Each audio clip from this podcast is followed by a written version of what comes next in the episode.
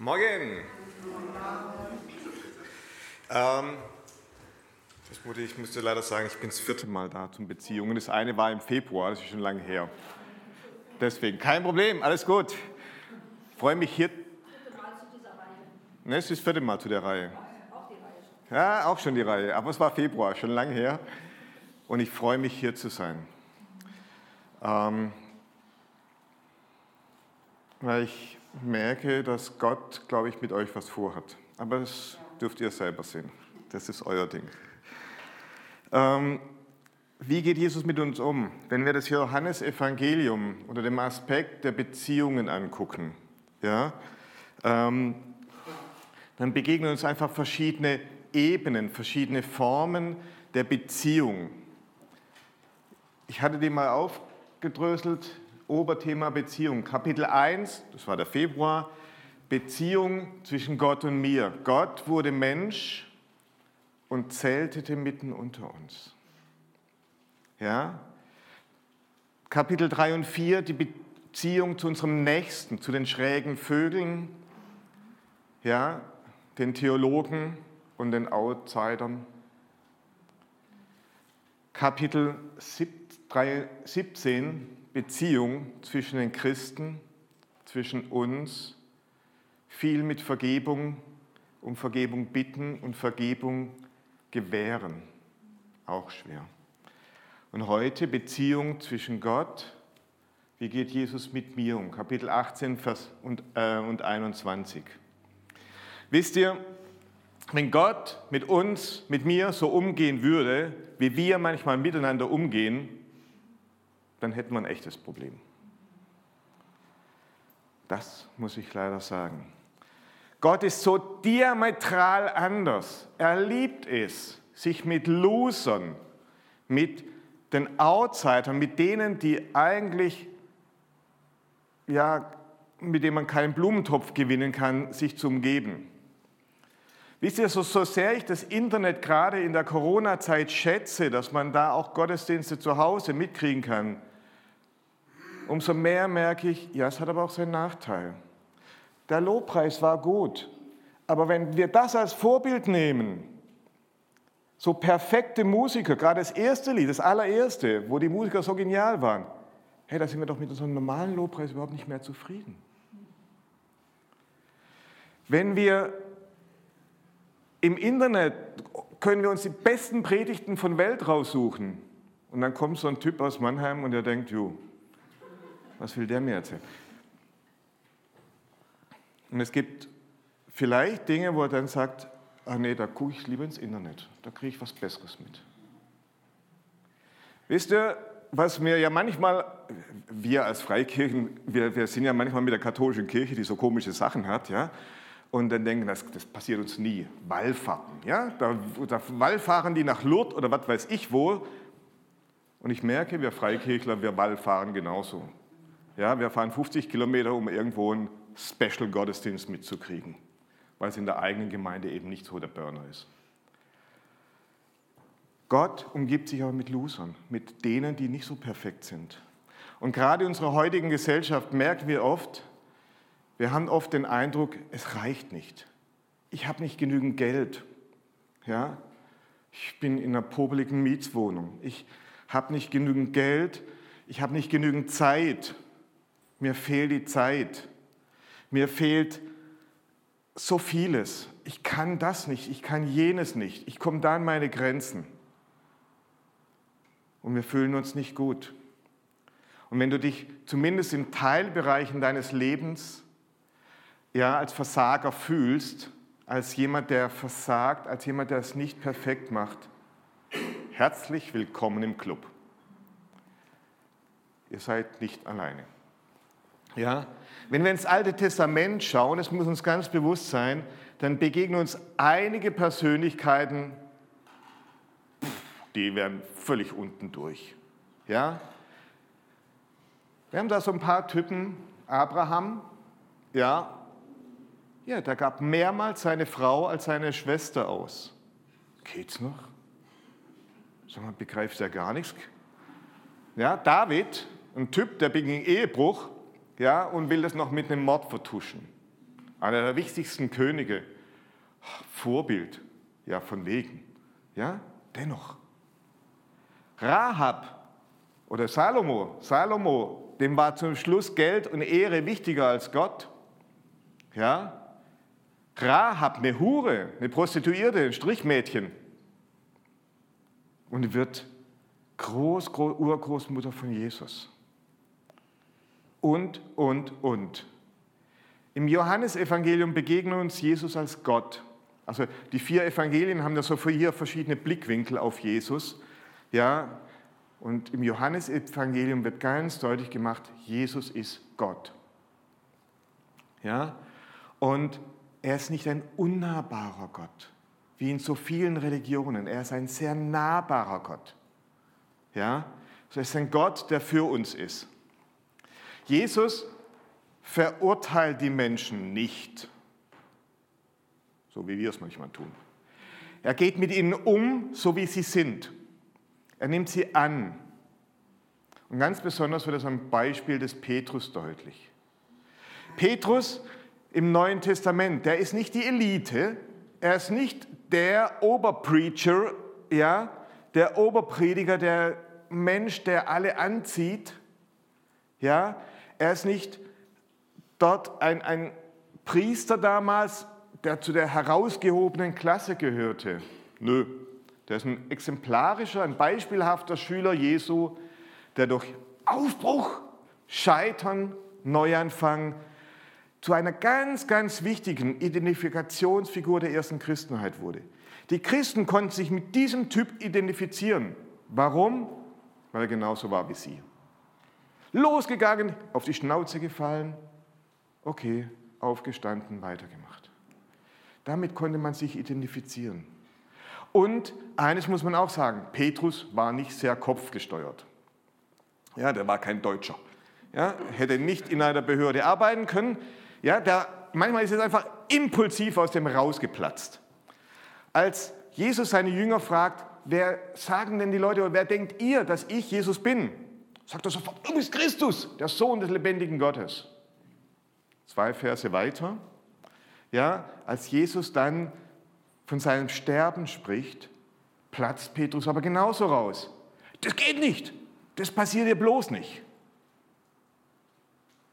Der ist nicht sehr kopfgesteuert. Oder die schönste Geschichte von ihm ist ja, wisst ihr, irgendwann nachts, die Jünger sind auf dem stürmischen See Genezareth unterwegs und Jesus kommt ihm auf dem Wasser entgegengelaufen.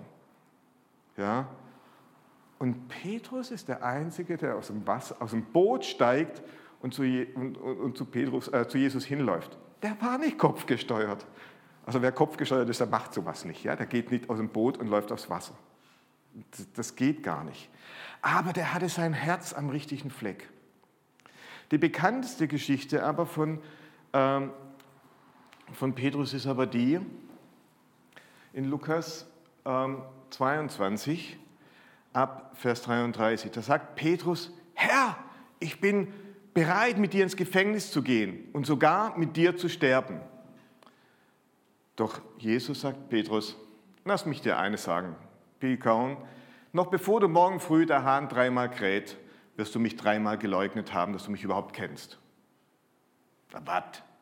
Und dann Johannes 18, das war dann als ähm, nach Gethsemane, als ähm, Jesus im Hof war, im Gefängnis. Simon Petrus, ein anderer Jünger, eben Johannes, ähm, folgten ihnen. Dieser andere Jünger war mit dem hohen Priester bekannt und durfte deshalb mit Jesus in den Innenhof des hohen priesterlichen Palastes betreten.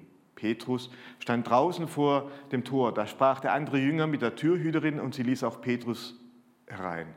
Und die Frau guckt Petrus an und sagt, sag mal, du bist doch auch einer von denen, die zu Jesus gehören, oder? Er sagt, nee, nee, nee, nee, nee, nee, ich bin hier nur Reporter oder sowas. Ja? Die Wachen und dann die Bediensten standen um ein Kohlenfeuer, es war kalt, ja, und Petrus stand innen und wärmte sich. In der Zwischenzeit, also hat ein bisschen später, es war immer noch kalt und er wärmte sich, und haben sie ihn auch angeguckt und haben gesagt, ey, was denn? Bist du nicht auch einer von seinen Jüngern? Und er sagte, nee, nee, nee, ich, ich nicht. Und durch einen Diener von dem hohen Priester, ein Verwandter von dem Mann, dem Petrus das Ohr abgeschlagen hatte, ja, der sagte, ey, habe ich dich nicht da gesehen? Nee, nee, nee, nee. Und in dem Augenblick krähte der Hahn. Petrus hat definitiv den Mund zu voll genommen. Er hat geglaubt, seine drei Jahre mit Jesus, seine Liebe zu Jesus, die würde ihn halten. Die würde ihn halten, dass er sogar mit Jesus sterben kann, dachte er. Und ich gucke mir diesen Petrus an und ich sage, Jo, Petrus, du hast den Mund zu voll genommen. Ja, Petrus hat gesagt. Und eigentlich, eigentlich ist Petrus jetzt unten durch. Eigentlich ist mit der Aussage, die Jesus ihm früher mal gesagt hat, du bist der Fels, auf dich will ich meine Gemeinde bauen, könnte man wegschmeißen. Ja? Aus, vorbei. Als Gemeindeleiter, als Verantwortlicher in der Aufgabe könnte man jetzt sagen, vergiss es, das war's wohl, tschüss. Oder? Manche könnten jetzt relativ schnell abdanken. Aber in Lukas 22 wird von Petrus dann auch erzählt, er ging hinaus und weinte bitterlich. Ja, Petrus, was soll aus dir noch werden? Er weiß genau, der ist unten durch. Doch wenn wir dann auf uns schauen, dann entdecken wir vielleicht, vielleicht manchmal, dass Petrus uns näher ist, als wir manchmal wahrhaben wollen. Wir reden fromm daher, aber unser Leben sieht anders aus. Egal wie lang, und ich bin jetzt also ich habe meine Entscheidung für Jesus getroffen, da war ich 18. Das sind jetzt schon ein paar, paar Jahre her. Ja? Egal wie lange wir mit Jesus unterwegs sind, wir versagen immer. Also das ist eines, was ich euch zusagen kann, ob du 70 oder 17 bist. Ihr werdet immer wieder versagen. Aber das Schöne ist, wie geht Jesus mit uns um? Es passiert vielleicht, dass du eine Sucht hast. Irgendeine Sucht, die dich seit Jahren quält und die dich nie loslässt, die dich immer wieder erfasst. Eine Verhaltensweise, über andere zu quatschen oder was weiß ich was, die wir schon lange ablegen wollten und die uns doch immer wieder einholt. Ja, mal ist Alkohol, mal sind es nur die Süßigkeiten, die Chips, die Pornos, die sind ja so leicht zugänglich gerade. Die Habsucht, alles haben zu wollen, alles für mich behalten zu wollen. Alles. Und manchmal rechtfertigen wir unser Verhalten auch vor uns selber, weil es ist ja wirklich einfach, meine schwachen, vor andre, meine schwachen Zeiten vor anderen Leuten zuzugeben. Ja, das ist schwierig. Und von mir selber fällt es mir ja schon schwer, meine schwachen Zeiten mir zu sehen. Und nochmal vor anderen, im Hauskreis zu sagen, Leute, ich habe schon 150 Mal das gleiche Problem. Weil dann geht sofort im Kopfkino ab, was denken die von mir? Aber dann seid ihr willkommen im Club, ihr seid wie Petrus. Ja? Und bei Petrus, dem sein Versagen ist öffentlich geworden, ja, in dem damaligen Facebook, Instagram oder sonst was, ey, das steht überall in der Bibel drin. Noch drei, 2000 Jahre später lesen wir von dem Loser Petrus. Ja, der ist völlig öffentlich in den Evangelien wird genau darüber berichtet. Und das Spannende ist jetzt, wie geht Jesus mit diesem Menschen um? Wie geht er mit einem potenziellen Leiter seiner Gemeinde um, der so versagt hat? Und das Spannende ist, Jesus verurteilt ihn nicht. Ich glaube, das hat Petrus schon ganz alleine hingekriegt. Da brauchte er keinen anderen. Ja? Nein, Jesus geht auf Petrus zu. Johannes 21, ähm, da waren sie am See, ja, haben da gefrühstückt und nach dem Frühstück sagte Jesus zu Simon Petrus, Simon, Sohn des Johannes, liebst du mich mehr als diese anderen? Das ist ja schon mal gut, er ruft ihn schon wieder raus und ja, findet ihn wichtig. dann sagt er, ja, Herr, du weißt, dass ich dich lieb habe. Jesus wiederholte seine, und dann sagte er erst, ja, dann weide meine Lämmer. Also wieder so ein Auftrag, den früher auch hatte. Jesus wiederholte seine Frage, Simon, Sohn des Johannes, liebst du mich? Der ist schon ein bisschen irritiert und antwortete, ja, Herr, du weißt, dass ich dich lieb habe.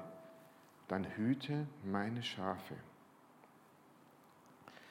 Noch einmal, das dritte Mal, fragt er ihn, Simon, Sohn des Johannes, hast du mich lieb?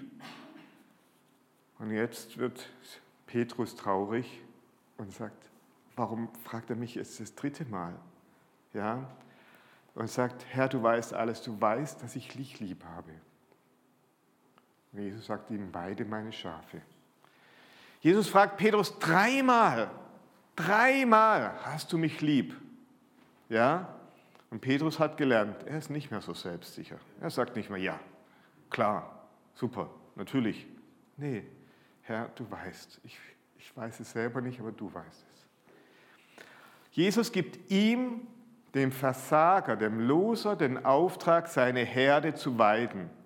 Eine Aufgabe, die eigentlich für Petrus zu groß ist, aber die er in der Abhängigkeit von Jesus tun kann. Petrus wird auch in Zukunft Fehler machen. Ja? Im Galaterbrief gibt es nochmal ganz deutlich, dass Paulus deutlich macht, wie er den Petrus vor versammelter Mannschaft zusammenpflaumen musste. Ja? Und dennoch wird Petrus einer wichtigen Säule der damaligen Gemeinde. Petrus gehört in die Schublade der Verzweifelten, derer, die es nicht hinkriegen, der überforderten Christen, die sagen, die Aufgabe, die ich habe, ist mir zu groß. Ja?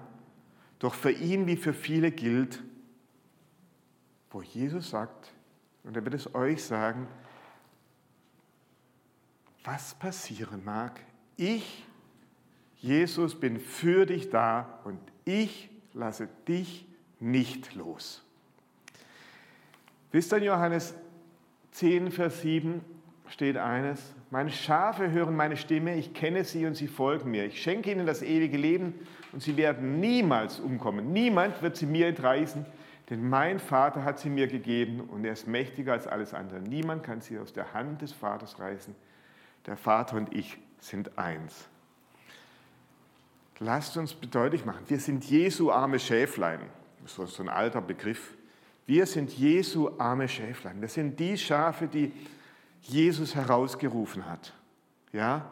Und er sagt eines. Niemand, niemand, kein Alkohol, keine Sucht, keine Verhaltensweise, keine Angst, niemand kann dich aus meiner Jesu Hand reißen. Ja, niemand. Wenn ihr das Johannesevangelium durchlest, dann werdet ihr merken, eines, Jesus ist für euch. Er motiviert euch zur Nachfolge. Ja, er sagt nicht, du musst, sondern er möchte euch, er motiviert euch.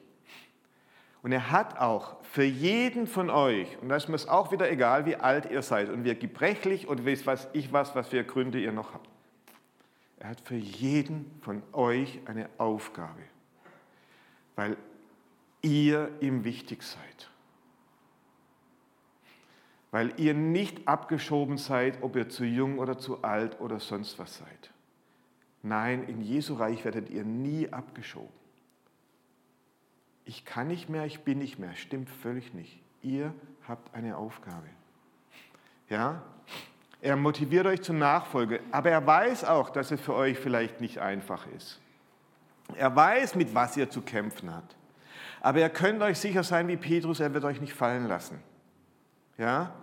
Und wenn er fällt, egal wie bei Petrus gilt, egal wie oft ihr gefallen seid, wie oft ihr gefallen, gefallen bist, du hast eine Aufgabe hier in dieser Gemeinde oder in der großen Gemeinde Jesu. Du hast eine Aufgabe, die nur du tun kannst. Nachfolge Jesu ist kein perfektes Leben. Ja? wenn du irgendwo den Eindruck hast, da tut so einer so, wie wenn er das perfekte Christ wäre, dann denkst du, Job, haben oder scheinen. Ja? Es ist auch ganz ehrlich, das Leben mit Christus ist nicht ein Leben, wir laufen nicht von Sieg zu Sieg. Ich weiß, das ist eine gewisse Theologie. Ich weiß, die gibt es. Aber guckt euch doch die Loser im Alten Testament an. Nein, das ist so nicht. Das ist so nicht. Wir laufen in der Abhängigkeit von Jesus und wir werden fallen. Lest das Johannesevangelium durch und entdeckt, wie Jesus euch in eurer Schwachheit begegnet, nicht in eurer Stärke. Er hält euch, er beauftragt und befähigt euch, egal wie oft ihr gefallen seid. Wir lesen ja oft manchmal, was wir tun müssen, um perfekte Christen zu sein. Noch ein bisschen hier, ein bisschen mehr, ein bisschen da, ein bisschen mehr. Nein.